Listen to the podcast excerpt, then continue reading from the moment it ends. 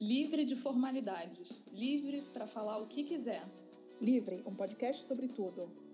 Diretamente de Milão com a G Santos e de Londres com a Rafa Perlingeiro.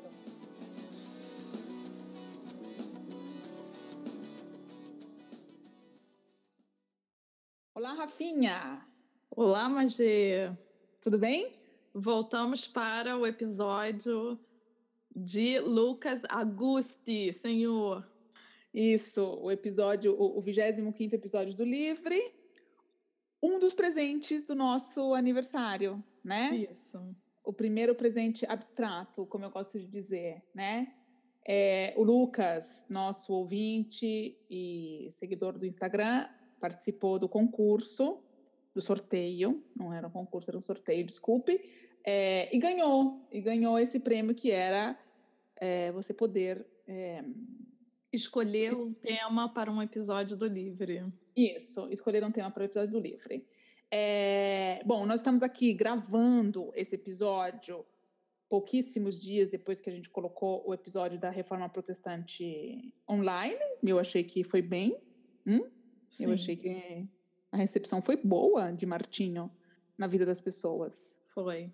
Foi, também, né? É, também gostei. É, também gostei, para um episódio histórico. Uh, e hoje falaremos de uma coisa um pouco mais prática, um pouco mais da nossa realidade, minha e da Rafa, porque a reforma protestante realmente não faz parte das nossas vidas. E hoje a gente, a gente vai. Graças a Deus! Pois é. A gente vai falar de alguma coisa é, mais prática. Bom, vocês já viram o título do episódio.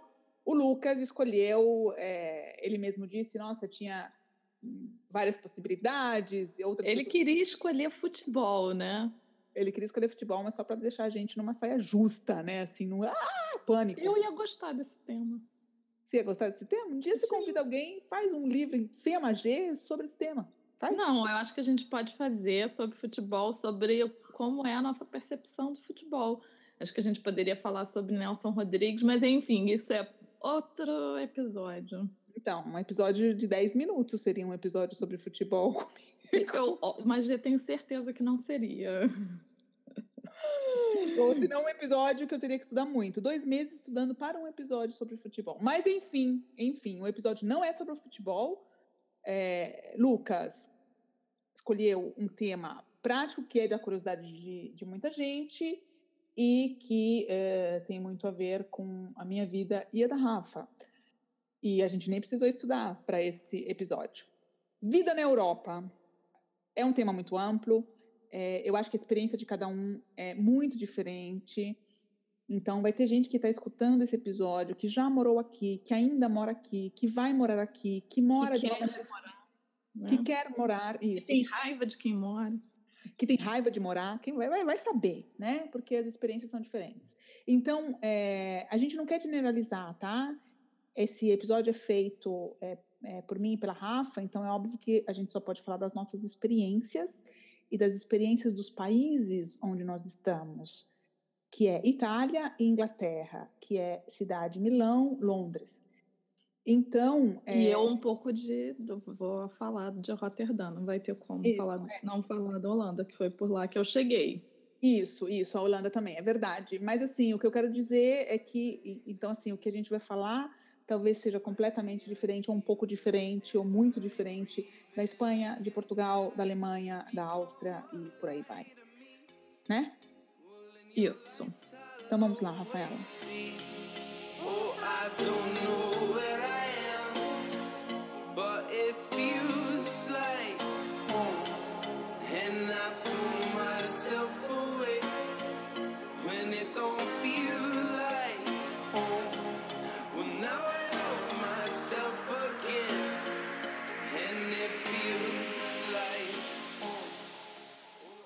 então vamos começar esse assunto Vida na Europa. Vamos começar do começo.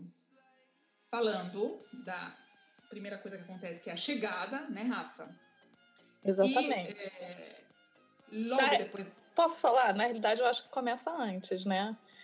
Principalmente para algumas pessoas, porque eu me lembro de sentar numa calçada e os meus ver os meus amigos conversando sobre como eles sonhavam em ir para a Europa e não sei o quê, como deve ser maravilhoso. É, é uma. É, e aí eu acho interessante é morar fora, né? Uhum. Não, tem, não, não necessariamente tem a ver com a Europa, tem a ver com sair do Brasil.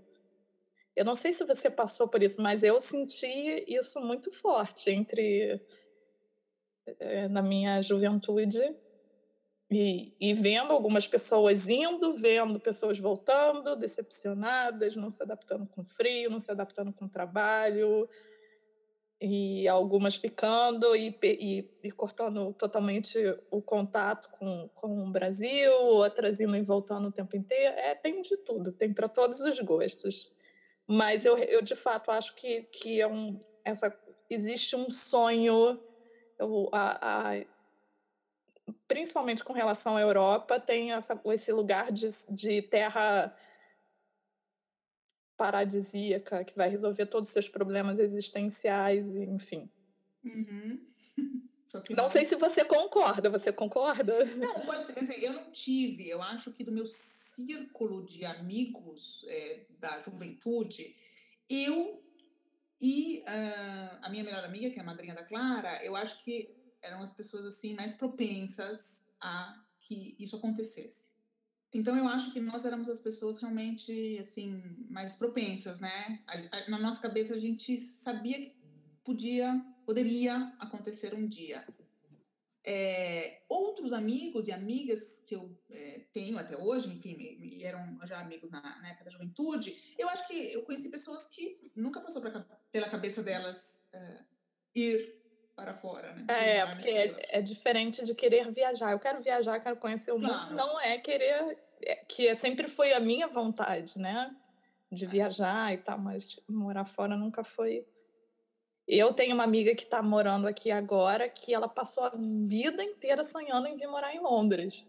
E ela não existe, tipo, ela é o ícone do, da carioquice, né? O sotaque dela, o jeito de querer aparecer sem avisar. E é muito engraçado que ela, eu, a gente conversa muito e, e ela fala sobre o quanto é de, ela não esperava que fosse tão fosse ser um choque tão grande nessas pequenas coisas, né? É, é, pois é.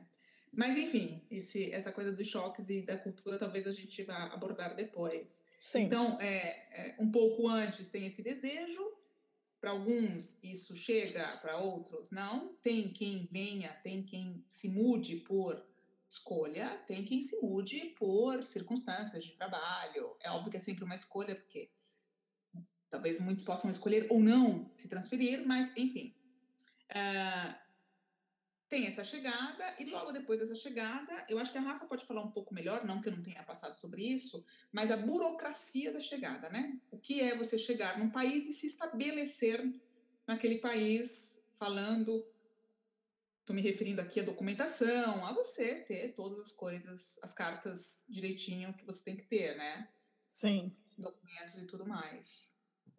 É, eu um conselho que eu daria, porque eu sei que tem tem gente que tem blog que, que para falar sobre isso, mas um conselho que eu daria muito forte é para que as pessoas traz de é, pensando no seu caso específico, estou casando com um europeu, estou indo a trabalho, quero estudar, é, qual é o tipo de visto que eu posso conseguir? Então, você senta na frente do computador, você procura a embaixada do país que você quer ir, e você vai, porque ali é um lugar confiável, e você vai ter a documentação necessária, correta para fazer esse processo. Eu digo assim, tenha uma postura ativa, corra você atrás da informação. É, procure lugares confiáveis. Não fique contando toda a sua história para blogs e sites porque aleatórios, porque isso não não resolve as pessoas. Não, não existe é, como é que chama shortcut? Esqueci é, agora. Atalhos. Não existe atalho. Você tem que saber exatamente o que, que você precisa, se prepara, porque você vai precisar traduzir documentos, tirar a certidão. é isso mesmo, faz parte. No início a gente não sabe o que, que precisa, mas aos poucos a gente vai entendendo. O importante é você saber que é você que quer viajar e se mudar para a Europa. Então, você que tem que sentar, correr atrás e, e o importante, procurar site confiável, a embaixada, vai na embaixada, vai, entendeu? É, é. Eu acho, e eu que, acho que cada situação é diferente, né? Você estava falando que você, você comentou comigo que você, para ir para Rotterdam, que foi a sua primeira cidade, há um ano e meio atrás quase, você teve que traduzir documentos, traduzir certidões e tal. Sim. Eu não tive que fazer nada disso, né? É porque muda. Pra... Muda, muda. E assim, eu vim para cá com visto, quando eu me transferi definitivamente, então, me transferi para Itália porque daqui a alguns meses eu vou casar com um italiano. É, eu vim com visto que me permitia, inclusive, trabalhar, mas pra, mesmo para esse visto, eu tinha que. É, meu, meu sogro e minha sogra mandaram uma série de de documentos e tal, mas eu não tive que traduzir nada, entendeu? Então, por exemplo, num primeiro momento, eu não tive nem o gasto que você teve com a tradução desses... Desse... Tradução juramentada. Juramentada, sim, sim, sempre Ainda mais caro. É, é. Né? Eu só tive isso depois quando eu fiz a minha documentação escolar. Ou, e de cidadania também.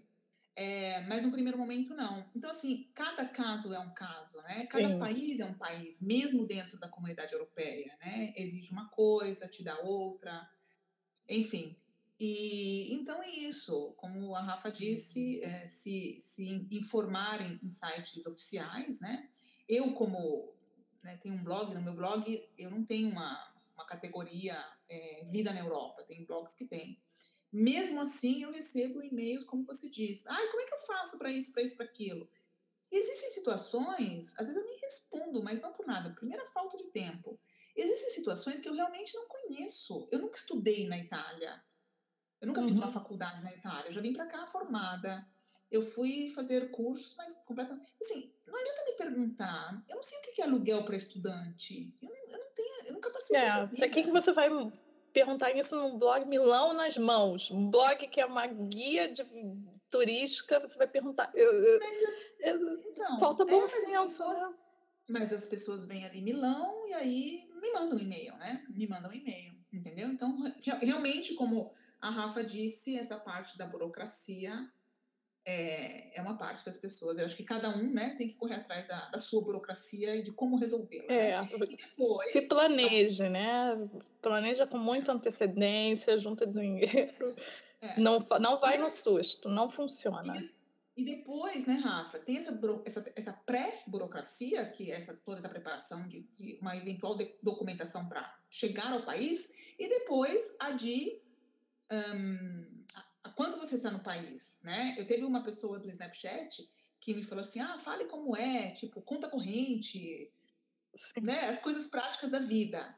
Eu é, é, fui ao banco abrir a minha conta há 16 anos atrás. Eu nunca mais pisei naquela agência. Eu faço tudo pela uhum. internet. O italiano não vai ao banco como o brasileiro, porque o brasileiro é incrível como ele vai ao banco, né? É incrível. É para você ver como é que é específico, né? Pois é. Porque é. você já foi há muito tempo, não teve, precisa fazer nada. Aqui em Londres, já abrir uma conta no banco é quase um batismo. Você precisa de uma documentação, precisa de do cópia do aluguel, precisa do, do, de uma conta no seu nome, você precisa de mil coisas e às vezes é uma roda viva, porque assim, para você ter o aluguel, você, você precisa da conta no banco. Você, conta, Ai, é. Então, é, realmente é muito específico de é. país para país. Claro. Eu, assim, eu não sei o que é uma pessoa. Eu fui abrir uma conta no banco e era uma conta conjunta com um cidadão italiano, né? Porque foi assim. A minha primeira conta não foi uma conta sozinha. Então, eu, eu, talvez pudesse ter aberto uma conta sozinha, até porque eu, logo depois eu comecei a trabalhar e tudo mais. Mas é isso, então, isso é muito específico. Eu lembro que assim que eu cheguei, o primeiro documento que eu fiz aqui, antes da carteira de identidade, foi o CPF. O CPF é tudo nesse país. O CPF na Itália é uhum. é tudo, é um número importantíssimo, tá? É, é uma das primeiras coisas que, quando as crianças nascem, elas têm a certidão de nascimento e logo depois sai o código do CPF, né? A numeração do CPF que é feita também das letras do teu nome e sobrenome. Então, então é isso, né? Cada um, cada país tem o seu, a sua burocracia depois para você Sim. se estabelecer, né? Quando você chega no lugar também tem essa burocracia, né? É, com certeza. E, e é muito específico, não, não vale a pena é, ficar se aprofundando muito. Eu acho que a melhor é, conselho que a gente pode dar é vá no site do consulado do seu país, leia sobre é, é. a documentação necessária de acordo com o seu caso. É. E outra, né? Falando aqui agora uma parte é, um pouco engraçada e tudo mais, é, a gente reclama da burocracia no Brasil. Acho que a burocracia. Existem países que são muito mais burocráticos do que os outros, mas não se iludam que o Brasil é o país mais democrático do mundo. Eu estou num país muito burocrático, né? Eu estou num país muito burocrático e um, algumas coisas, alguns serviços, inclusive públicos, principalmente, acho que de documentação, o Brasil funciona melhor que a Itália. Para você ver, aqui em Londres, eu ainda não sei porque eu estou muito recém-chegada. Eu sinto que tem é, muitos detalhes, não é necessariamente burocracia. Mas na Holanda eu achei muito tranquilo. Você vai, procura informação no site do, do, da prefeitura do, da cidade que você vai, você encontra tudo ali.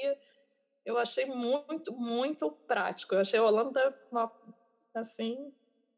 Norte europeus, né, Rafaela? É, pois é. Para eu conseguir o meu visto de residente na Holanda, eu demorei um mês. Aqui foram seis meses de de, de, do processo, digamos assim, né? Então, eu tenho, inclusive, eu não sei se eu já te contei isso, nem para as pessoas que escutam a gente, com certeza não. É, eu tenho um amigo que trabalha com isso aqui e o que ele, ele já ele já comentou algumas vezes de pepino que ele pega de pessoas que, pe que fazem confusões e pegam informações erradas. É impressionante.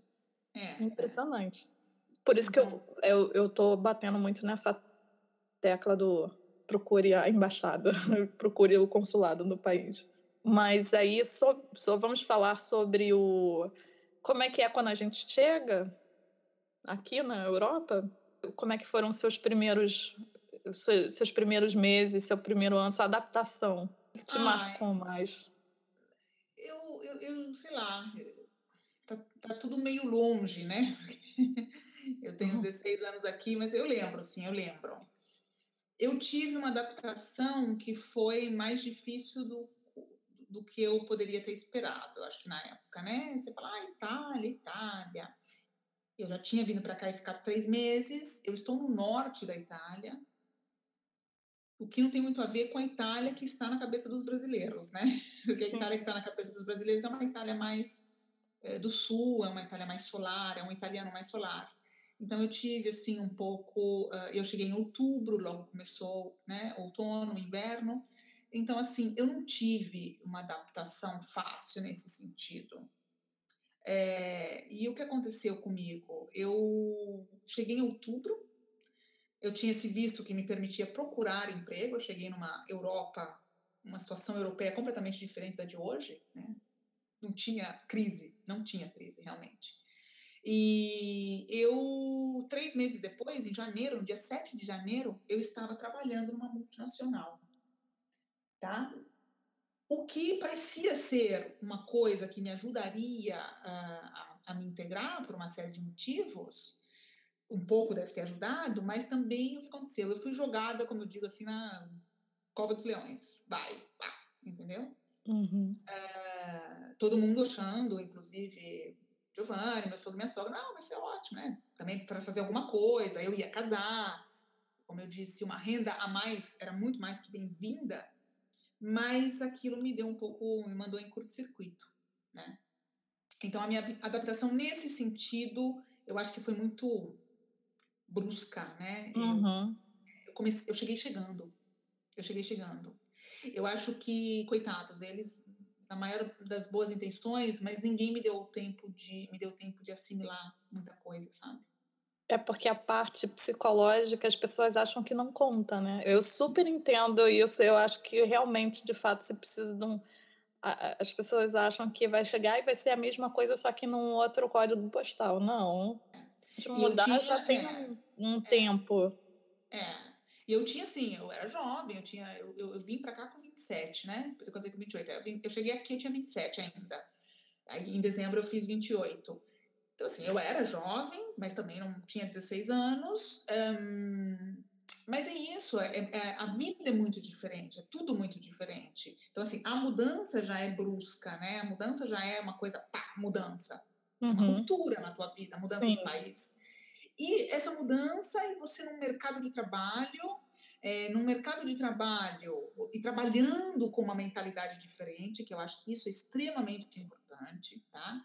É, uma das coisas que outro dia eu falei para o meu marido, eu falo mesmo, e falo para outros italianos também. Uma das coisas que mais é, eu agradeço do trabalho que eu faço é não trabalhar com italianos. É o poder não trabalhar com italianos. Sim. Entendeu? Porque eu acho extremamente difícil trabalhar com eles. É, então, então não foi fácil a minha adaptação. Eu não vou me alongar mais, porque senão isso aqui. Eu poderia, é. a, gente poderia, a, gente poderia, fazer um episódio inteiro sobre, sobre adaptação. Então, a minha. Só, só para concluir. Tá. É, a minha adaptação aqui, essa adaptação brusca depois, eu paguei um preço por ela, tá? Porque me mandou realmente em curto-circuito uh, e tudo mais. A minha adaptação aqui, eu acho que ela mudou muito e melhorou e começou depois que eu tive a Clara. Porque os filhos ajudam nesse sentido. Porque Sim. ajudam você a se sentir mais do lugar, você. Enfim, a integração começa de uma maneira diferente. É, eu acho que a minha adaptação foi bem diferente da sua por dois motivos em especial. Primeiro, porque você saiu da casa dos seus pais e foi construir a sua casa aí. Eu tive um processo de desfazer a minha casa no Brasil, é, ter que é, me separar. Não é só fam família e amigos, é realmente é muito. E é, com 40 anos você tem amigos que são amigos. É muito forte a sua rotina. Eu estava super estabilizada é, na minha vida. Do dia para a noite, tipo, vamos para a Holanda, vem, vamos vender tudo. E eu aceitei o desafio achando que eu ia lidar super bem, que eu era super Marie Kondo, quero matar Marie Kondo, entendeu? Que essa história de se desapegar não dá certo comigo, eu sinto falta dos meus livros e dos meus quadros, enfim. Mas é, o fato é que a gente se desapegou de tudo, se, se vendeu a maior parte das coisas, a outra, quem sabe um dia vem para cá. E eh, aí a gente veio para cá e até hoje eu ainda. Tipo, agora é o momento que eu estou começando a me sentir formando uma nova casa. Uhum. Mas depois de ter passado um ano na Holanda e vindo para cá. Porque na Holanda eu não conseguia sentir isso e é muito complicado para mim, foi muito complicado nesse início, que você fica morando num apartamento transitório, que é meio quarto de hotel, então não adianta. Quarto de hotel você não se sente em casa, por mais que tenha cozinha, não adianta. Aí de, depois a gente arranjou um apartamento um pouco melhor, mas é, quando eu estava começando a me estabilizar naquele apartamento, pensando, ah, vamos ficar aqui durante um tempo, não sei o quê, depois vamos procurar um, outro apartamento. Vamos para Londres. ah, e é, eu acho que o meu curto-circuito, e eu acho que esse curto-circuito chega para todo mundo, eu sei que para você foi mais traumático, chegou na, na hora de vir para Londres, porque agora que eu tô começando a me sentir em casa, vai se mudar, começa do zero de novo. Aí eu dei um pau. E uh, eu conversei com muita gente, eu descobri que, hum, sei lá, a maioria tem uma hora que dá um pau mesmo. Não tem jeito. É, é. Então, assim, eu acho que é isso. É, é, cada um depois reage a essa adaptação de uma maneira diferente, dependendo do país e tudo mais. E eu tenho uma coisa, né, Rafa? Um, é sempre aí, o, a minha e a tua situação são completamente diferentes, idades diferentes que a gente veio para cá. Você está muito certo em falar que eu não deixei uma casa, eu saí da casa dos meus pais. Então é isso mesmo, eu fiz duas malas e vim, né? Uhum. alguns livros, tal, não sei o que. Depois eu fui trazendo as coisas aos poucos. Mas eu fiz duas malas e vim. Não tive que vender nada, não tive que fazer nada disso. Ao mesmo tempo, eu caí numa casa italiana. Você, de qualquer maneira, tem ali o seu marido, você falava o seu português, você podia comer arroz e feijão, apesar que arroz e feijão nunca foi a, a última das minhas preocupações. É, é, mas assim, é, só para fazer uma brincadeira aqui, para brincar com um, um, lugar comum, né? Uma coisa assim. É, eu não, eu, eu estava inserida numa família italiana. Então tem uma hora que você fala. É, assim, é. é Mas ao mesmo tempo é bom isso, né? Que a minha angústia sempre, desde o início, foi essa sensação de bolha. E você acha que, o, que os filhos ajudam muito na integração? Para mim é a língua. Precisamos, é o mais necessário. Chegou num país novo, vai aprender a língua, corre. Sim, não, não. A língua, a língua é essencial, a gente vai falar disso. Eu digo na integração, que, que depois, entendeu? Tudo bem. Eu, eu aprendi italiano muito rápido e muito fácil. Para mim não foi nem um pouco difícil. Teve, se teve uma coisa que para mim foi assim, foi o italiano tá? Uhum. Então eu não tive esse problema de italiano. Mas essa coisa, a língua é, é, verdade, mas eu já tinha passado a língua, mas aí você continua se batendo em outros aspectos da, da, da adaptação, né? O choque cultural.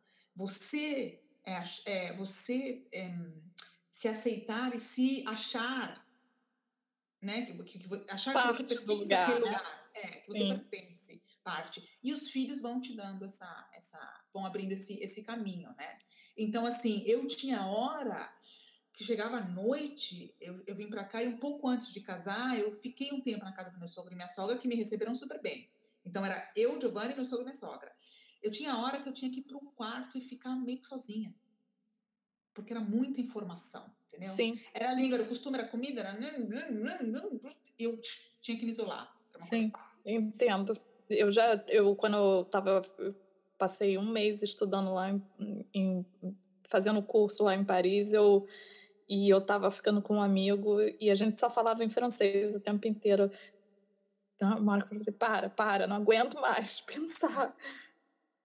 É, então, Pelo então, amor de Deus. Então tem uma hora que é, difícil. É, Ou seja, essa é, é, é para a gente passar para próxima, hum, para o próximo tópico, uma coisa que a gente Topic. quer abordar, é, é o que acontece? Essa adaptação assim mais punk que eu tive me fez não ter aquela que eu digo, eu disse para você, né, aquela fase, eu acho que eu não tive tanto aquela fase de lua de mel com o lugar, né? De encantamento, Sim. né? Que eu tive total. É, é. Você que me falou, inclusive, né? Rafaela, você tá em lua de mel, mas é, é porque eu fui para Roterdã, todo mundo falando, hum, que merda, né? Logo Roterdã, cidade portuária, tão feinha. Ah, não tem nada lá, mas tudo bem que você tá 40 minutos, 30 minutos de Amsterdã e duas horas. Eu falava, eu tô a duas horas de Paris, gente. Tchau, tá tudo certo para mim. Né? Como se você fosse, como se fosse viável você almoçar em Paris todo final de semana, né? Até parece, porque depois a gente não faz isso, né? Não, é o dinheiro, né? porque eu vou te falar, porque claro. se eu tivesse dinheiro eu teria ido uma vez por mês, no mínimo. Mas o e eu cheguei lá no início do, do verão, fim de primavera, tudo lindo, Maravilha. no meio de um festival de jazz Cara, eu, eu olhei assim, essa cidade. Tudo bem que ó, Roterdã realmente tem um lado é, moderno, feioso, mas. Ah, mas de Roterdã. Da, da arquitetura, né? Mas é muito bom. Eu acho assim, eu fiquei os cafés, eu adorei assim. E a cidade, você faz tudo de bicicleta, você chega tudo em cinco minutos, você faz tudo andando. Ai, nossa, como, como eu fiquei vidrada. Eu falei, só falta eles pararem de falar holandês e começar a falar inglês ou francês. O francês seria melhor, que aí tava... O português, que seria melhor ainda. pois é. Fazer uma comunidade aqui, tá, eu tô feliz. Tá perfeito. Mas ou a coisa da língua, depois de um tempo, acabou com a minha lua de mel. É, é, tá vendo? Porque passa tudo pela língua, né? É. Foi, foi trash. O holandês não é uma. Não é uma... o que eu assisti de televisão, gente. E eu não. E eu, eu vou contar para vocês. Eu não. Eu tô falando, façam um curso para aprender a língua do lugar. Porque eu não fiz. Eu fiz dois meses, odiei. a estrutura do curso, aí depois não tinha dinheiro para fazer curso, não deu certo, foi uma desgraça. Então, juntem dinheiro para fazer o curso da língua do lugar onde vocês estão indo morar, pelo amor de Deus, porque é um, uma coisa que vocês não imaginam. Como atrapalha o dia, você vai se isolando, você fica numa bolha. Por mais lá, todo mundo fala inglês também, além do holandês. Mas eles não vão andar pela rua falando inglês, eles andam pela rua falando holandês. Então, claro, claro. e o, o, trem para e é, o aviso é em holandês, e aí você não entende, entendeu? É esse tipo de coisa que acontece.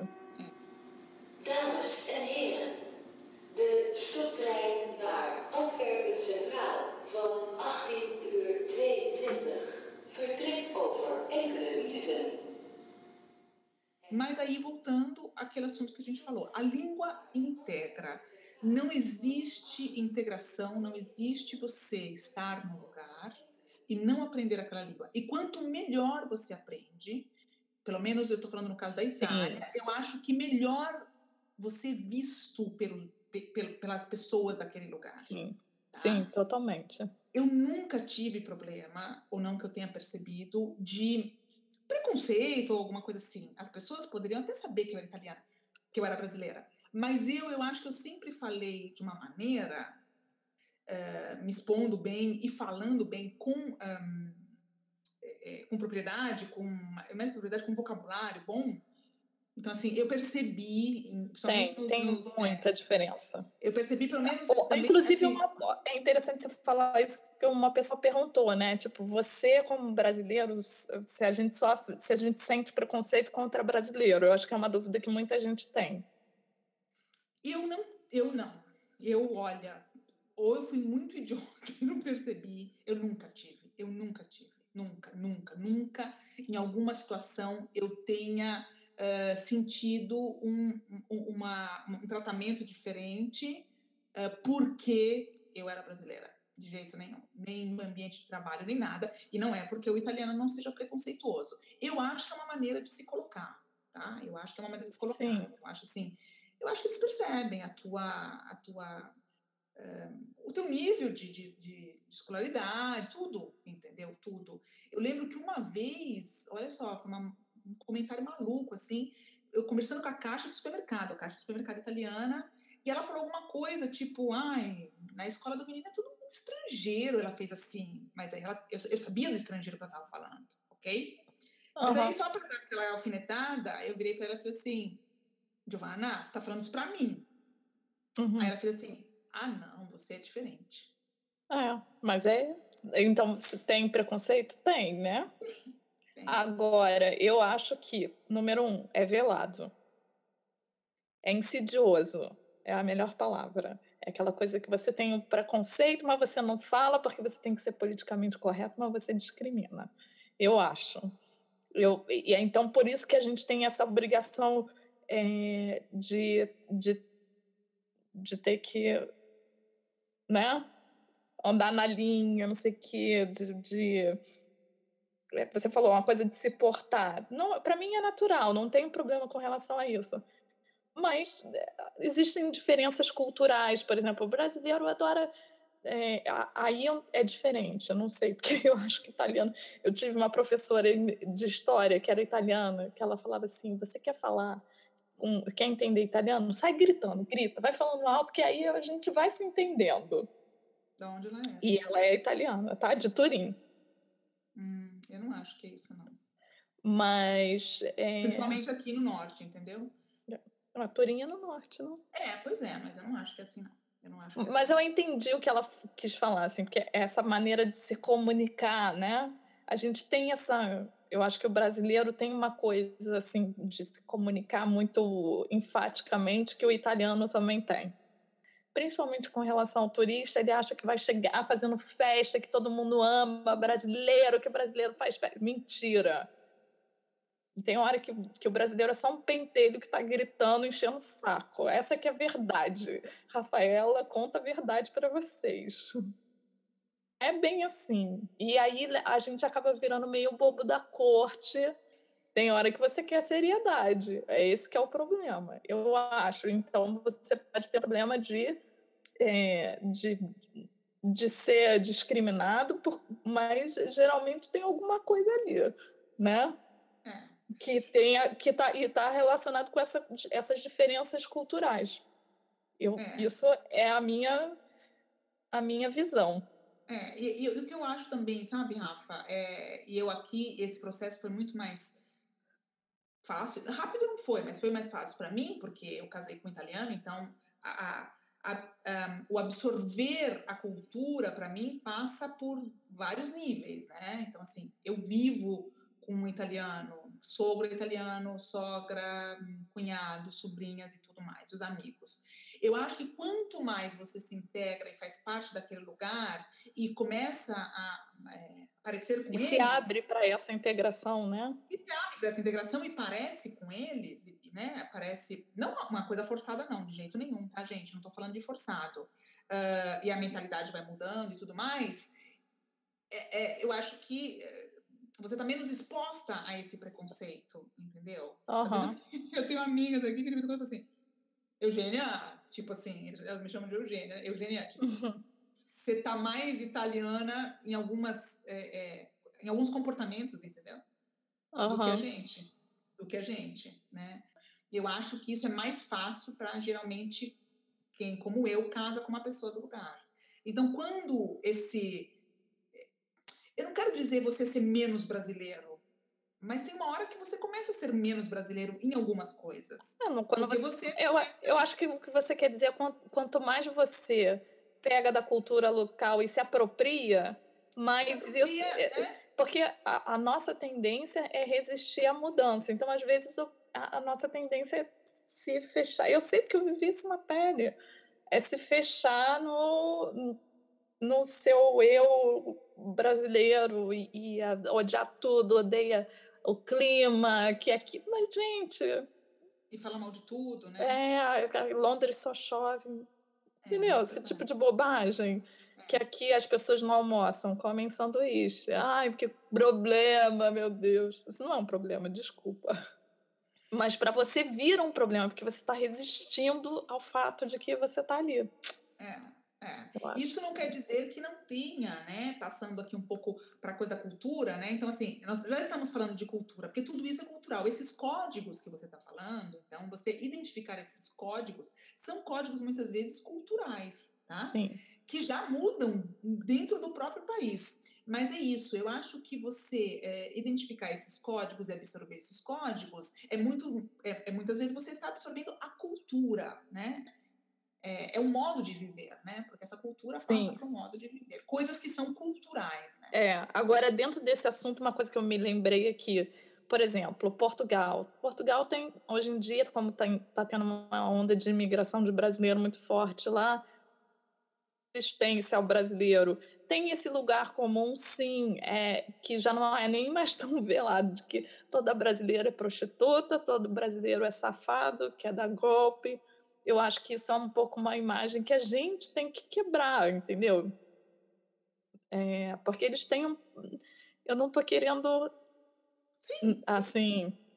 Mas, é, tipo, se, se, se tem um maluco que é preconceituoso e acha que todo brasileiro é, é safado e toda brasileira é prostituta, o problema dele. Eu não sou essa pessoa. Eu- é, se, ele, se ele vier para cima de mim agindo comigo como se fosse dessa maneira, eu vou botar ele no lugar dele. Assim, claro. é. como diria Ney Mato Grosso, Ney Mato Grosso, é, respeito a, a gente banca, a gente exige, não, a gente não pede. Claro, claro. É. Né? É, como tem aqui, por exemplo, também, né? é, eu entendo isso. É como ah, os italianos no exterior são vistos como uma, todo italiano é mafioso, né? Sim. É, é verdade, né? É. Mas, cara, não é assim, porque a Itália não é dessa maneira, não é aquela coisa de querer passar perna em todos os lugares.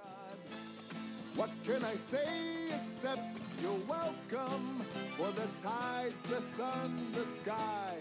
Hey, it's okay, it's okay, you're welcome. Então vamos falar sobre amor, magia. Como Porque assim? os nossos. Amor na Europa, vida na Europa, amor na É, Europa. ué, mas os nossos. A gente é casado, né? Não, não passa por isso, mas agora eu tenho amigos solteiros e eu tô, eu tô sabendo como é que é o babado aqui pros solteiros. É difícil, viu? O brasileiro aqui tem que usar muito aplicativo. Eles não interagem muito bem no, no aplicativo. Também tem isso. É só colecionar figurinha, né? É, é complexo o negócio. Não é animado como no Brasil. É, eu tô fora de eu tô fora de jogo tá, do mercado também, né? Mas eu também acho aqui, eu tenho, eu tenho uma amiga brasileira que uh, se separou do marido, que também era brasileiro, mas ela mora aqui ainda. Mas é uma moça ainda, né? Que tem lá os seus 38 anos tal, então, né? Vontade de namorar, de, de conhecer outra pessoa. E ela reclama muito, ela, ela, ela mora, ela trabalha em Milão, Milão, mora aqui perto de mim, e ela reclama muito. É, aquele, porque o que acontece? Tem muita gente que está escutando esse, esse é, episódio pode falar assim, nossa, Itália, italiano, homem italiano, né? Aquele homem italiano galante, eu acho que ele existe. Amigas que estão me escutando também, que moram na Itália de Roma para baixo, mas eu acho que ele existe de Roma para baixo. O homem italiano meridional, né, que quer dizer realmente mais ou menos ali, eu acho que ele é mais passional, ele é mais latino nesse hum. sentido, tá? Eu estou numa cidade, eu brinco com a, com a, com a Kelly, do Kelly pelo Mundo, é, que mora em Viena, de vez em quando eu falo assim para querida, resquícios austríacos nesse país, nessa cidade. então, os milaneses são um pouco frios nesse sentido. É, eu, semana passada, atendendo uma cliente, ela virou para mim e falou assim, nossa, eu estava em Roma é, e fui perguntar, é, como se diz, um, um, pedir uma informação para um senhorzinho em Roma, Cara, o cara, tipo, né, meio que, né? Roma é horrível, gente. É, não é? Todo mundo fala de Roma. Eu falei, meu Deus Nossa, deram em cima de mim na frente do Alexandre. É, Achei é. horrível isso. Quer dizer, já teria tipo, sido horrível de qualquer jeito, mas enfim. De qualquer jeito, mas, é, Rafaela, eu não vejo isso aqui. Que bom, vocês são mais evoluídos.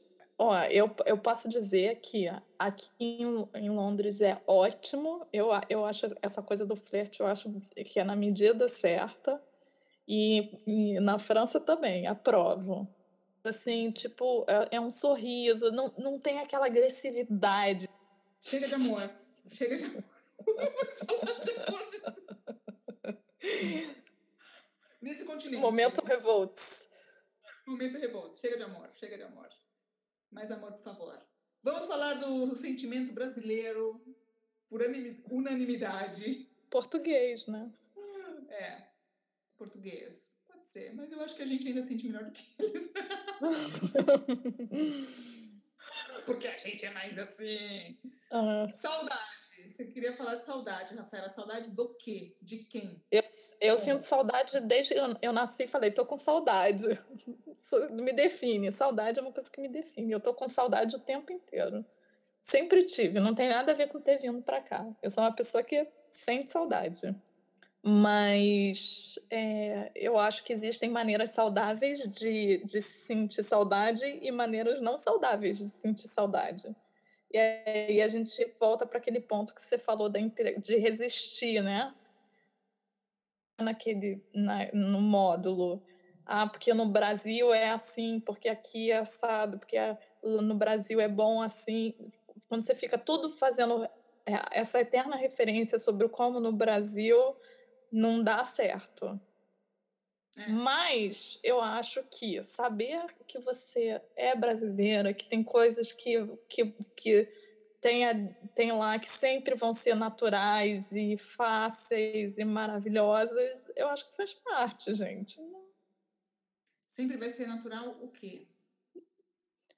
Por exemplo, você chegar no Brasil e falar gíria com as pessoas e as pessoas entenderem isso é uma coisa maravilhosa. Eu, eu sinto saudade dessa compreensão automática. Uhum. Né? Não tenho aqui, mas eu sinto saudade? Sinto. Não, não quero que isso aconteça aqui, não espero que aconteça aqui, porque é irreal, mas não significa que eu não, não goste desse aspecto. Isso é só para citar uma coisa. Tá. Nós ainda temos coxinha de galinha, tem um monte de coisa aí nessa lista. Né?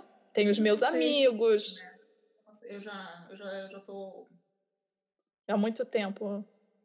Ah, não é É, possível. algumas- Quando você vai em não. São Paulo, não tem coisas que você que, que você fala, ah, que bom que eu tô passando por isso de novo, tô encontrando essas pessoas que eu, Não, não, que eu não. amo. Tira pessoas e eh, família. Tira amigos e família. Porque essa é a parte mais importante da saudade. Não, mas é uma saudade que você. hum, eu acho que, inclusive, o tempo você trabalha aí. Trabalha não. Você se acostuma, você se acostuma até com o sentimento de saudade. Sim, é, Tá? é, é o que eu tô É, querendo dizer. assim, eu no início tinha saudade, aquela saudade que doía. Hoje eu não tenho mais, nem dos amigos. Você tinha isso, essa Eu saudade de tinha, doer? Eu tinha. Eu tinha aquela saudade, saudade dos meus amigos, saudade, aquela saudade de ai caramba, que você passa o dia pensando na pessoa e aquilo te, te, te deixa o coração assim, esmagado. Hoje eu não tenho mais essa saudade, você acredita? Quando Nem você se mudou, pessoas. tinha. Quando você se mudou, já não, não existia o WhatsApp, não existia nada disso, né? Não, WhatsApp não. Porque eu acho que isso ajuda muito.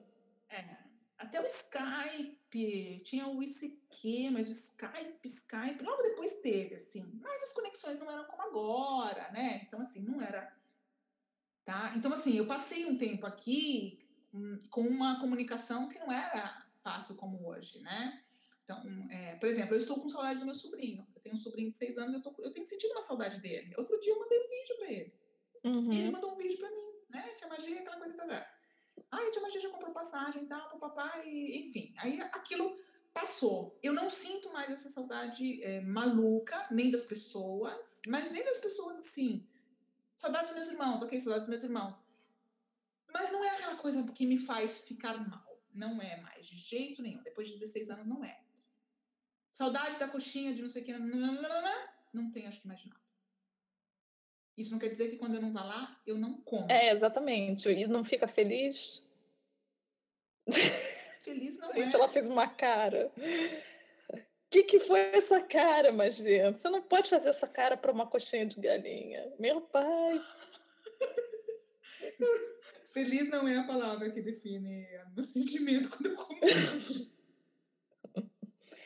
Olha, eu tenho Rafaela, várias você tá coisas. Você perde a- o sabor, você perde o paladar daquilo, Rafa. Você perde, cara. Você perde. Hum. Durante os, sei lá, nos primeiros cinco anos, vamos falar assim, mais ou menos, tá? É, eu chegava no aeroporto de Guarulhos, eu ia na casa do pão de queijo e não comia pão de queijo, eu comia uma coxinha e tomava um guaraná. Às seis horas da manhã. Hoje eu não faço mais isso. Hoje eu chego no Brasil e vou comer a primeira coxinha depois de uma semana. Ah, para mim é, é como ir para Paris. Eu vou para Paris, eu quero sentar, quero tomar um vinho no lugar que eu gosto lá, entendeu? Eu, tem, quando, tem as coisas que, dos lugares que eu tô sempre voltando que eu quero fazer, que me fazem me Mas porque sentir no lugar.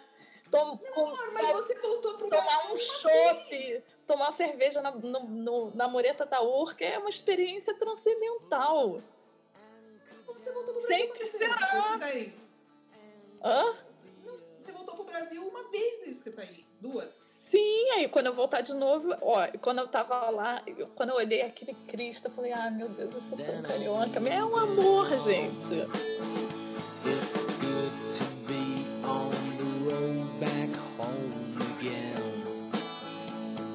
It's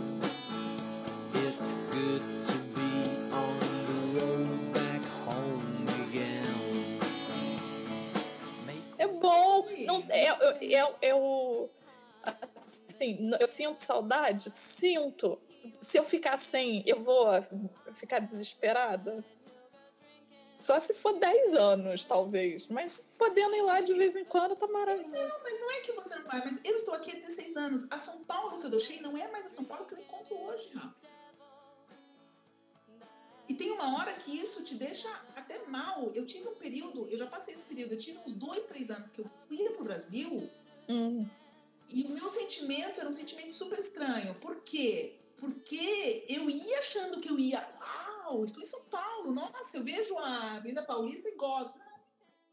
Aí você fala, cara, você começa, você começa a perceber que você está se distanciando daquilo, que aquilo. Acho que faz parte. Então, mas eu tô nesse processo. Mas eu não acho que seja igual para todo mundo. Acho que são Pode caminhos. não ser igual para todo mundo. Eu estou contando a minha experiência. Eu não sinto mais falta dessas coisas Então, a falta que eu sinto de São Paulo, eu adoro cidade grande e gosto até hoje, mas eu percebo que não é mais a São Paulo que eu deixei. Então, o que, que acaba acontecendo depois é, comigo, né? Que eu saí de lá com 28, eu tô com 43, 16 anos. Quando eu volto, aí eu fico chateada, por quê? Porque eu tenho saudade de uma São Paulo que não existe mais. Isso é um Tá sentimento. Eu, eu, eu tenho algumas pessoas aqui de Londres, né? é maravilhoso isso, de ter amigos brasileiros no lugar que você mora. Isso é uma das melhores coisas que eu, que eu tenho aqui. A vida na Europa. Tenha seus amigos brasileiros, sim. É uma coisa incrível, maravilhosa. Não, uma experiência indescritível. Eu, é, assim, eu te, tem, tem muita gente que mora aqui que tem esse sentimento. Acho que a Raquel é uma que fala que ela volta agora e já não é mais a mesma coisa para ela. Né? Ela já está uns, acho que três ou quatro anos aqui. É, é, e ela, se, eh, tem, ela fala muito desse se sentir mal por estar se sentindo assim, né? Porque você se sente culpada. Você É, fala, pois é, talvez isso- mais de São Paulo. Talvez que não isso seja um, É, talvez seja uma coisa até para agora. Eu, eu confesso que eu não consigo me relacionar com isso, porque tudo bem, não é mais. Por que, que você está se sentindo mal por causa disso? É só a vida É um, acontecendo. sentimento, é um sentimento, Rafa. É um sentimento que de repente você, você começa a sentir, é uma coisa estranha, entendeu? E você tá pouco tempo naquele lugar, você só fica um mês. Então, assim, é, o que acontece? Acontece que você vai se distanciando. Eu criei a minha vida aqui, a minha vida mais adulta foi aqui, porque eu vim pra cá com 28, eu não vim menina, mas, né? Então, minha vida de casado, mãe e tal, não sei o quê, papapá, tá, tá, tá. Então, o que acontece? Eu falo isso com muita tranquilidade, eu quero, eu espero não ser julgada por ninguém. Ah, hoje, eu comprei, eu já tenho passagem para ir o ano que vem para o Brasil Uhum. tá? Nós compramos as passagens e tal. Eu tô com saudade. quando eu for, vai fazer dois anos a última vez que eu fui, porque esse ano de 2017 eu não fui. É, tô com muita saudade da família, tô com muita saudade de amigos. Mas se você me dissesse que toda essa família, todos esses amigos fossem estar em Timbuktu, eu iria para Timbuktu Sim. entendeu? Porque eu tô indo para o Brasil porque eles estão lá, mas se eu te falar que eu tô indo porque eu tô com saudade do Brasil, neste momento, faz um ano e meio que eu não vou, não. De repente, daqui a seis meses, a bateria baixa e. É, Eu só acho importante as pessoas não entrarem no módulo. Eu não, não acho que é isso que acontece com você, tá? De, deixamos, deixando isso claro. Que esse passar por esse, essa etapa de eu não me identifico mais do Brasil é uma prova de integração no, na Europa. Porque não, não é. Tem gente que está aqui há muito tempo que volta para o Brasil, que ama, que gosta. O ser humano é, é di- diverso, então existe espaço para esse sentimento e outros. Tem o de conflito. O Rog- O Rogério Lira ele fala isso, que ele passou muito tempo sem ir para o Brasil. Quando ele foi, é, é, é, foi um choque, mas ele estava num processo de resgatar essas relações com o Brasil. Então, é, entende como cada história tem um. E eu, às vezes, é, eu fico com um pouco de receio de que as pessoas entrem nessa de agora eu estou euro, agora agora eu sou londoner, agora eu sou parisiense, então não nada do começa no, na, na crise da esnobação, né? Não, eu acho assim, por exemplo, você, é, a própria coisa que você falou da tua idade que você veio pra cá, você veio pra cá com 40 anos, então os teus amigos estavam com 40 anos, os teus amigos também estavam, não sei o quê. Eu sinto saudade de uma São Paulo que tava todo mundo solteiro, e hoje eu volto pra São Paulo e ninguém tá mais solteiro. Sim. E aí, marcar Mas um existem, encontro, eu acho que existem marcar um mais encontro é uma loucura, entendeu? Porque a fulana não sei o que, o filho não sei o que, nananana. e eu falo, imagina, não é mais a tua São Paulo, você não tá indo mais dormir na casa da amiga, assim, não é mais aquela São Paulo, não a tua Sim. São Paulo, aquela São Paulo, entendeu? Mas foi a São Paulo que eu deixei. Então, é. Isso faz pa- assim, Isso faz parte da sua história, só isso que eu tô falando. Assim, às vezes as pessoas querem muito se integrar com, essa, com esse novo momento e acham que precisam renegar esse passado. Não, Não, a minha integração, eu já me integrei faz muito tempo aqui. É. Esse sentimento que eu tenho, entendeu? Tipo, eu A acho que isso é uma- Isso é uma questão para análise. Vá para uma análise. Some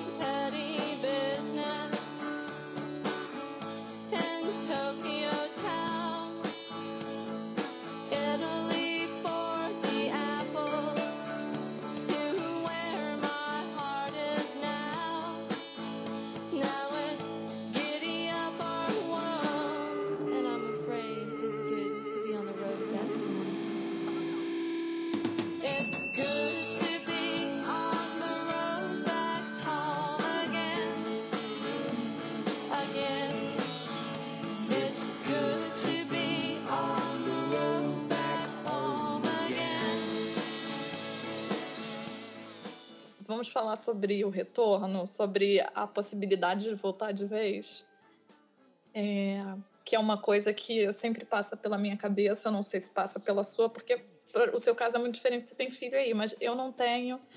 Então eu sempre fico pensando assim: será que eu vou querer ficar velha no Brasil? Será que eu vou querer voltar? Ou será que eu vou estar tão bem aqui que eu vou querer ficar aqui? Será que eu ainda vou estar em Londres? Será que eu vou estar em outro canto?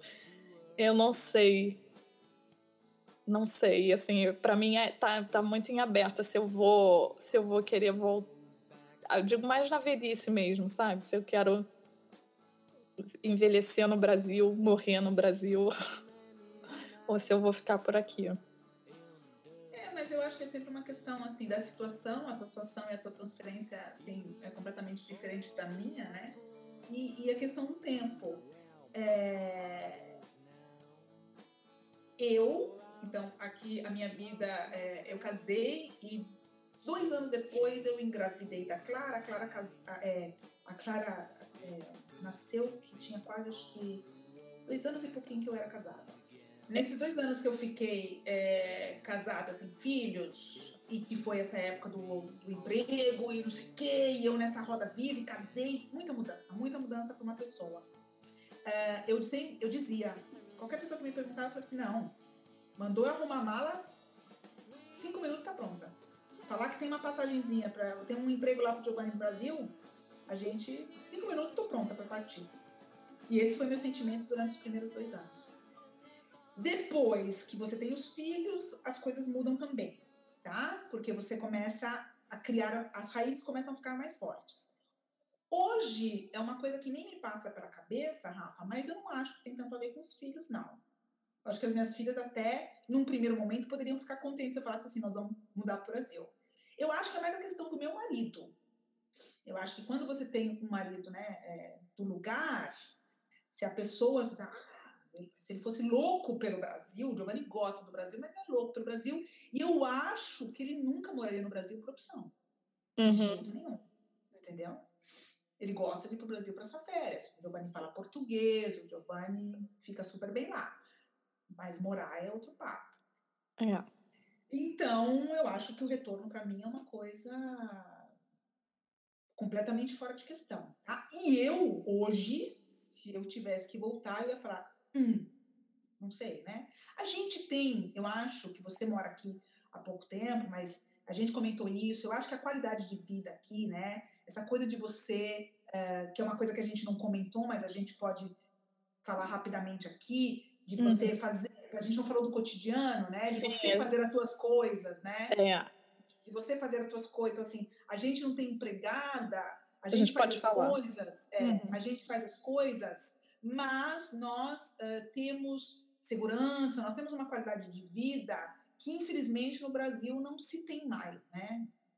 Eu não sei nem se já, já teve essa qualidade de vida que nós temos aqui. Então, você anda a pé, você anda tranquilamente, você faz snap em Londres à noite, voltando para casa sem olhar para trás, porque eu vejo teus snaps e eu posso fazer também aqui. Sim. Então, é, tudo isso começa a pesar muito. Eu acho que mais velha você vai ficando, tudo isso vai pesando, né? Então, assim, Uhum. é, eu não sei se eu voltaria. Eu não sei. Eu acho que, É. em certos aspectos, o Giovanni fala até da questão econômica. Ele fala, mas Gê, eu precisaria arranjar um emprego de não sei quantos mil reais para ter uma vida Tem isso. super decente no Brasil, né? Você vê, as minhas filhas, escola pública, das 8h30 às 4h30, né? Os Uhum. livros da Heloísa, que estão no primário, chegam 10 dias depois começa a escola, é gra... eu só pago a comida das, da- delas, né? Eu pago a comida. Então, cara, você tá entendendo? Eu acho que o brasileiro tem gastos que nós não temos aqui. Sim. Pelo, eu tô falando da Itália, pelo menos, tá? Eu não sei como funciona. Então, porque aqui nós temos a saúde pública, nós temos a instrução, né? A, escola pública. Então, assim, é, eu acho que a gente consegue viver bem é, com salários normais, não precisa ser aquela coisa assim. No Brasil não é assim, né? Fala, Sem contar que tem essa coisa da é, concentração de renda no Rio, no Rio. No Brasil você tem um muito rico, muito pobre e um fosso Enorme é, entre não, eles. não fosse enorme e, e o espaço da classe média é muito pequenininho. O, o- um lugar mais desenvolvido, a classe média é muito alargada, É, é. tem pouco, muito rico, pouco, muito pobre. Então as coisas funcionam melhor, né? Nesse é, aspecto. é, Isso é uma coisa muito É. complicada no, no, no Brasil, que aqui realmente você sente no dia a dia como, como é melhor, né? É. E eu acho que a questão Mas- de segurança é o, que, é o que mais pegaria Giovanni. Mais pegaria. Mais que o transporte. Também o transporte. Também o transporte, né? É, é tudo. Eu, e, e digo com sinceridade, se voltasse hoje para o Brasil, tivesse que voltar para o Brasil, não sei se voltaria para São Paulo, capital. Não Voltaria para o. Rio de Janeiro. é para Florianópolis?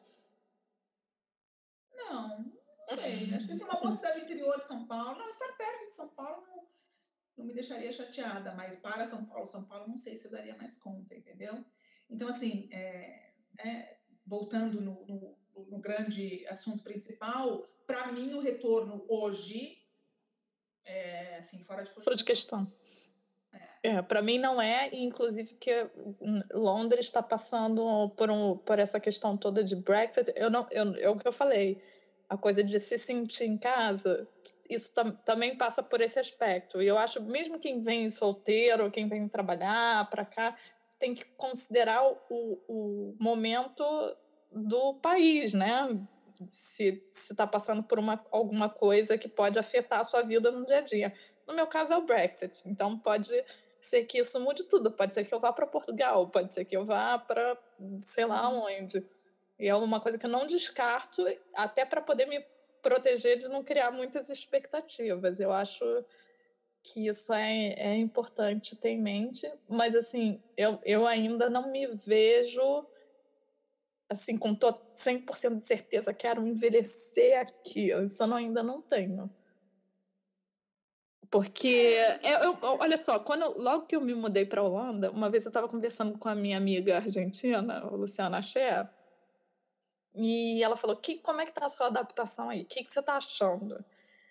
É, tá, tá, tá amando, tá 100%? Eu falei, olha, eu tô sentindo como se eu tivesse trocado é, o- uma vida perto dos meus amigos e da minha família por calçada reta e qualidade de vida. E é um pouco isso. Mas só que a, a sorte é quando você consegue fazer novos laços no lugar. É, E eu, eu tenho me sentido fazendo novos laços aqui. Eu espero que eles É. perdurem. é, eu tenho esses laços, né? É o que eu disse, eu tenho esses laços de amizade, porque eu tenho amigos que eu fiz, não são amigos do Giovanni, são amigos que eu fiz. Hoje são amigos dele também, mas foi eu, fui eu que fiz. E tem a questão das meninas. Uma vez, é, isso é, é eu tô te falando, não é que eu não voltaria porque eu tenho filhos, mas eu acho assim, as meninas vão crescer, não sei, não sabemos se eh, vão ter as famílias delas, se vão ser mães e se eu vou ser avó. Uma vez eu conversei com a mãe de uma amiga aqui, italiana, tá? A Francesca, e aí eu tava conversando com a mãe dela, e a mãe dela é ahn, romana. A mãe e o pai são romanos. Você tava conversando com ela, eu falei assim, mas, Ana Maria, você, né, vocês se aposentaram, tal, não sei o que, né? Você nunca pensou em voltar? Ela falou, ah, mas aí começam outras coisas que ligam a gente. Primeiro É. você fica no lugar que os filhos estão crescendo naquele lugar. Ela falou, eu já tenho os meus netos, eu não voltaria pra rua nunca. É. Então, aquela coisa assim, que tem gente que se deixa amarrar, tem gente que não, entendeu? Mas essa coisa da velhice, eu acho que eu vou envelhecer aqui, eu acho. Eu acho que eu vou morrer aqui, né? E eu Uhum. gostaria de ser enterrada no cemitério monumentário, mas eu não. Mentira, porque eu quero ser cremada, mas enfim, É. é, era só uma, uma piada. É, então, assim, é isso. ahm, neste momento, depois, como nunca dizer nunca. Eu não sei o que Uhum. pode acontecer, de repente, daqui 10 anos eu estou morando de, de, novo no Brasil por uma qualquer uma outra situação, né?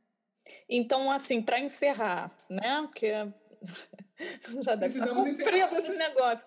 O que, que você diria que você que você se apropriou da vida na Europa, mais especificamente na Itália, Não, que agora não, é, é magia? Ai, não me faça essa pergunta. Não me faça Ah, mas Faça você vai fazer para mim depois. amigos. Ah, faça essa pergunta pros... Eu não sou São Tom- é, eu não sou assim tão objetiva. É, faço essa pergunta para os amigos e para minha mãe. Minha mãe poderia, poderia te dar uma lista.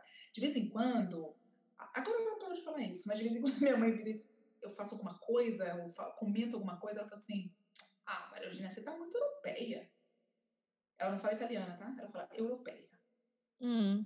Aí eu falo: Isso seria uma coisa positiva ou negativa? Eu não entendi o seu comentário. Porque eu realmente falo: E? Né? O que, que isso quer dizer? A, Ah. né, ao seu ver? Mas eu acho que é por isso, porque a mentalidade muda e tudo mais. Eu, eu não sei, eu acho que com certeza eu peguei muita coisa. Eu peguei muita coisa, coisas que às vezes eu nem percebo. Eu, eu entendo que eu peguei muita coisa. O acento italiano eu garanto, que ele tá aí. eu não acho. Eu não consigo, eu não consigo escutar esse, esse, esse acento. italiano. Cávolo. Não, cávolo foi escapou o cávolo, mas assim, eu falando português com cadência italiana, eu não consigo escutar, quando eu não consigo Eu perceber. escuto total. Mas o que acontece? Eu percebo que eu devo ter me apropriado de muita coisa, inclusive do jeito de ser, de conviver, de, de viver, quando é, esse tipo de coisa, é, na convivência com os brasileiros que eu tenho por causa do meu trabalho, me irritam. Sim. Né? Quando alguma coisa que eu falo assim, hum, aí eu falo assim, ai meu Deus do céu, eu tô muito O que? Conta aí, pro o povo quer saber. Não sei o jeito, essa coisa. Aí eu vou falar. Não, não, essa coisa mesmo que você estava falando, entendeu? Você fala, putz, cara, você não tá se ligando que você tá falando alto? Essa coisa bo- é, bonachona, como a gente diz aqui, né? Uhum. Uhum. Então, de vez em quando, você fala assim, ai, vergonha alheia de ser brasileira.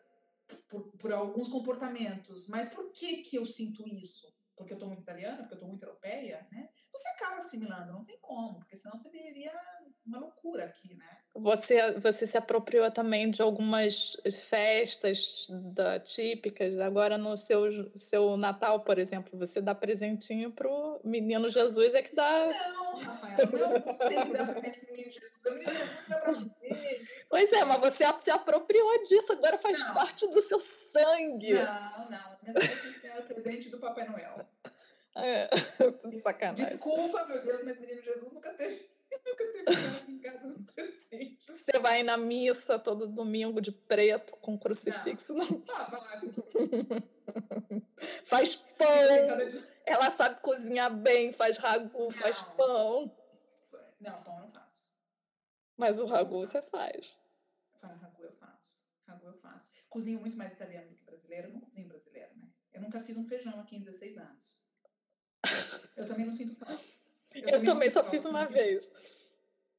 Eu não, eu não sei fazer feijão, gente. Olha, vou falar aqui, abrindo meu coração pra vocês. Eu não sei fazer feijão. Eu não sinto falta de feijão, porque eu nunca fui amiga de feijão.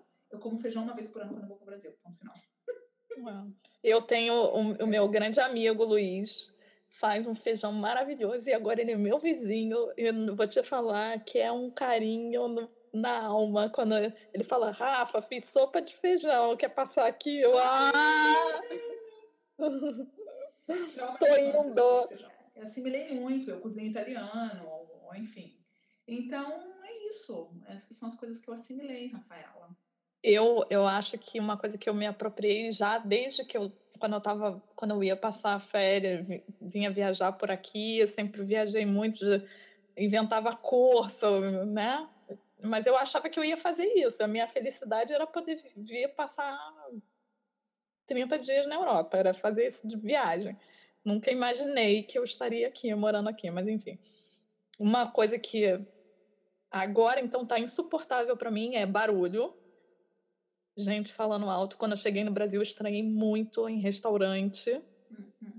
Não aguento, me dá nos nervos. É, Outra coisa, eu acho que eu assimilei muito essa coisa do faça você mesmo. Vai resolver. Quebrou a lâmpada, queimou a lâmpada, você troca. O fio tá com problema, você tenta resolver. Precisa. tu- Tem muita coisa que eu hoje em dia eu corro mais atrás para resolver sozinha, até porque aqui não tem essa. Você, fala assim, tem que botar uma cortina. Não, Aí você que pagar muito caro para quem vai Exatamente. Não tem como pagar, É, você é, dá um jeito é. de. E fazer. Então, outro, ontem eu tava passando, tinha um velhinho carregando uma geladeira na rua. Gente, aqui o povo é assim, sabe? E não é nem, e não é nem tanto assim, não ter o dinheiro para pagar. É, é realmente que. Eu acho que o europeu, às vezes, ele, ele é pão duro aos olhos dos brasileiros, mas é porque é um por algumas coisas, as pessoas elas nem pensam em pagar por aquilo. Coisas que Uhum. brasileiros pagam, elas nem pensam em pagar por aquilo. É inconcebível. Mas elas nem. Ah, mas pagar, pagar pra, pra- por isso por quê, né? Então eu acho que mais ou menos, mais ou menos isso, te entendo. E eu acho que eu, que, eu, que eu curto um pouco, eu tô gostando, assim, tá? É uma coisa que me faz bem, essa coisa das estações bem marcadas e, e de estar vivendo isso, sabe? É, uma coisa que tá me fazendo bem. Agora tá no inverno, tem menos luz, aí compensa um pouco a euforia do verão. Eu tô curtindo. Mas, assim, da Eu, assim- psicologia do europeu, eu diria que essa coisa do. IKEA, mude, faça você mesmo. Eu acho que eu me apropriei muito. A coisa do, do transporte público, Ah, transporte andar para tudo. A minha mãe, quando veio para cá, ficou co- horrorizada, porque eu queria fazer tudo andando. E ela Não. não sou, não. E isso é uma coisa que eu acho que é bem diferente. Sem salto, esquece salto. Não existe isso. E outra coisa que eu também adoro, que é to- meu, meu na Holanda era pior do que aqui em Londres, é look e praticidade, né? Essa coisa de ficar é, fazer a unha é maravilhoso, mas não, não sinto falta, não preciso. A maquiagem é prática, a roupa é, É, prática, não, é, é um bonito, um bonito, mas tem que ser um bonito que funciona. Eu sinto que lá no Rio é- era a beleza muito passando pela ornamentação, né? É, Aqui tem é, uma Aqui não coisa. é ornamentação, mas eu ainda estou num país onde a roupa conta muito. Não é, não, não, é só praticidade. Se for prático e elegante, melhora. Mas se não for. Uhum. É, a Holanda não é totalmente diferente da Itália nesse aspecto. Ainda se- chega a se vestir mal. eu me surpreendi, eu me surpreendi muito com Amsterdã, principalmente. Achei as pessoas muito Os homens. vestidas. Os homens mais que as mulheres, não? Os homens Eu sempre mulheres, achei. talvez. É, é, mas eu acho. Eu acho que não é aquele nível assim daqueles países que, tipo, ah, abriu o armário e põe a primeira coisa. Como diz o Vitor Vilon, é aquela. O pessoal que tá procurando é ter, né? Ai, que horror. Porque é uma, uma roupa prateada, né? Geral- Isso é politicamente correto. Não, imagina, são pessoas que estão procurando certeza. Bom, Eu gosto das senhoras espanholas, gente. Aquela coisa de preto, com aquele cabelo em pé. Aquilo é meu ideal de beleza é a senhora espanhola. Com crucifixo tá bom, Rafael. Vamos ficando por aqui que o negócio está se exaltando muito. Bom, é, não sei quanto vai dar esse episódio, mas acho que vai ficar um episódio longo. Eu espero. Gente, nós tocamos alguns assuntos, né? Daria para fazer três vidas na Europa, eu acho. Realmente, porque é, as pessoas me mandaram mensagem no WhatsApp, no Snapchat, pedindo, falando, né? Sugerindo, fala disso, fala daquilo. Ahn, muita gente me perguntou de coisas de filha, de vida de mãe, mas eu acho que não cabe nesse episódio, até porque eu sou mãe, Rafa não é, então eu ia ficar aqui fazendo um monólogo. Então acho Ah, que eu não podia te entrevistar. Vamos fazer um sobre bilinguismo. bilinguismo. É, eu acho que a gente pode, eu posso fazer alguns snaps, enfim. Posso fazer um live, eu posso fazer outras coisas para responder as perguntas. Vamos fazer isso. Você vai fazer um live no nosso Instagram falando sobre isso. Pode ser. que pode que ser. você A gente acha? vai marcar. Pode ser. O que, que vocês acham, é, ouvintes? Eu posso fazer. A gente pode marcar um dia para eu fazer um live, então, no, no, no Instagram, para falar sobre, sobre isso, essas coisas mais específicas. Eu estou aqui com as mensagens é, guardadas, porque eu printei tudo, tá? Então, nós falamos de alguns aspectos. Espero é, que alguns, é, alguns pontos tenham sido esclarecidos, que vocês tenham curtido que o Lucas, principalmente, que sugeriu esse, esse é, episódio, né, que sugeriu essa pauta, é, tenha curtido também. E a gente se vê é, daqui 15 dias, né?